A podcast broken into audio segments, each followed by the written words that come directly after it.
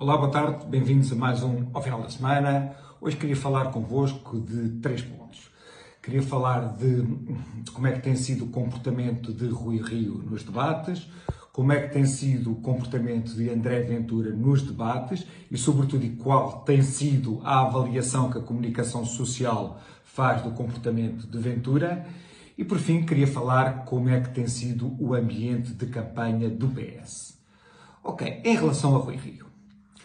A grande promessa, entre aspas, que o Rui Rio faz e a grande vantagem que o Rui Rio leva é não ser António Costa. Ou seja, há muitos portugueses, que, nos quais eu me incluo, que, que, consideram que António Costa foi um péssimo Primeiro-Ministro, ou é um péssimo Primeiro-Ministro. No, no, meu caso, eu considero o pior do Portugal democrático, mesmo pior do que José Sócrates. Então, Rui Rio, mais ou menos, não faz grandes propostas o Rui Rio, digamos, está à espera que o poder caia de podre, não é? E ele então está lá para, hum, para apanhar o poder, digamos, não há, a pessoa não diz até agora vou votar uh, em Rui Rio porque acho que estas linhas de orientação são claramente umas linhas eh, melhores ou são claramente as linhas certas para o país. Ou seja, uma pessoa diz eu vou votar em Rui Rio porque ele não é António Costa. Agora podemos pensar, será que isso é um argumento forte? Eu acho que é um argumento, um muito forte, embora conforme disse, pelo facto do António Costa ser o pantomineiro que é, se calhar algumas pessoas para isso será suficiente. Então vocês vão me perguntar assim, então quer dizer que Rui Rio perde os debates em televisão? E a minha convicção é que não. Embora muitos dos analistas digam que Rui Rio não ganha os debates na televisão, eu penso que Rui Rio ganha em debater na televisão. E ganha porque Rui Rio tem uma característica distintiva que é importantíssima. Que, aliás, era uma característica distintiva que Cavaco Silva também tinha. Cavaco Silva também, entre aspas, não ganhava debates na televisão, mas ganhava eleições. Isto porquê? Porque Rui Rio, sempre quando está na televisão, é visto como uma pessoa genuína. Não é visto como um indivíduo de plástico, fake o, Rui Rio não leva frases feitas. Rui Rio eh, dá a convicção certa ou errada que é uma pessoa estruturalmente séria. E as pessoas valorizam muito isso.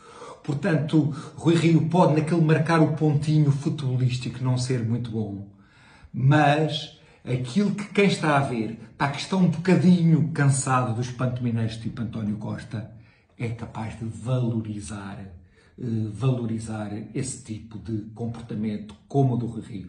Portanto, eu acredito que Rui Rio não passe muito nos analistas, mas que vai passar nas pessoas. E um, um, um caso relativamente semelhante, ou um fenómeno relativamente semelhante, é o que acontece com André Ventura. Ou seja, eu e até alguns do, dos meus amigos que me, que me ouvem por aqui têm-me criticado por, por, isso, eu não sou adepto da aventura e do seu estilo. Não sou. Não sou adepto, sobretudo, da sua agenda de prioridades.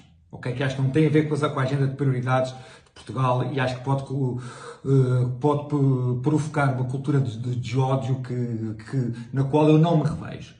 Mas eu sempre que chego a alturas eleitorais eu fico mais próximo de André Ventura. E vou explicar porque é que eu fico mais próximo de André Ventura. Porque André Ventura é extremamente maltratado, e quando estou a dizer maltratado, ou seja, é analisado com mentira pelos analistas políticos. Ou seja, se se lembram, nas, nas, nas últimas presidenciais, André Ventura foi muito bom nos debates. Ou seja, foi muito bom nos debates, obviamente dentro de um determinado estilo, que é um estilo um bocado uh, futebolístico, da picardia, do soundbite e tudo mais. Mas, por exemplo, André Ventura é claro que derrotou de forma implacável Marisa Matias. E todos os analistas políticos diziam que Ventura tinha perdido todos os debates. Então, desculpem lá, se, se Ventura, se é mau comunicador, se perde todos os debates, porque é que ele tem sido o fenómeno político mais emergente neste, neste, nestes últimos tempos? Ou seja, é o facto de os jornalistas não quererem relatar factos, mas quererem influenciar factos, é algo que uh, eu claramente não gosto e algo que me faz perder algum, algum do desconforto que Ventura me, me causa, porque fico com vontade que ele, ao menos, que, que deu uma bufetada, se luva branca ou não, nesses jornalistas, que eles abram os olhos. O terceiro ponto que eu tinha para conversar convosco tem a ver com as promessas do PS e com a forma de fazer campanha do PS. Eu penso que Portugal tem uma rede de segurança, digamos, com os trapezistas, para não cair na venezuelização total, que é o facto de pertencer à comunidade europeia. Mas que nós tínhamos todas as características para cair na venezuelização.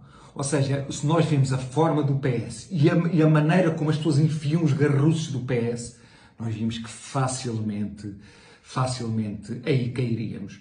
Pá, por exemplo, as promessas do, do, PS em termos de subida de salários e, sobretudo, o facto de, de ter aventado a hipótese de estudar a semana dos quatro dias de trabalho é uma coisa absolutamente de loucos e é uma das coisas que se vê como o populismo, que as pessoas falam muito de populismo de um lado, que, que chamam o populismo do mal, como se o populismo deles fosse populismo do bom.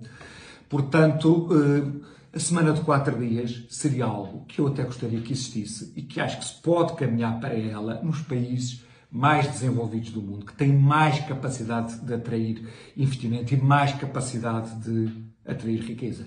Pois bem, Portugal há 30 anos que não atrai um investimento significativo. O último foi a Europa. Portugal tem, um, tem, tem, uma economia que não consegue se desenvolver. Quer dizer, numa economia absolutamente hum, uh, como é, doente como a nossa, falar na hipótese de semana de, de, de, quatro dias é levar o populismo ao domínio da loucura. Epá, e a coisa que mais me assusta não é termos uns loucos que, que fazem este tipo de promessas, epá, mas é termos um conjunto de tansos para que enfiam esses garruzos. Epá, que esse número de tansos que votam PS é um número de tansos relativamente grande. Era isso que eu tinha para conversar convosco. Até para a semana. Cá nos vemos.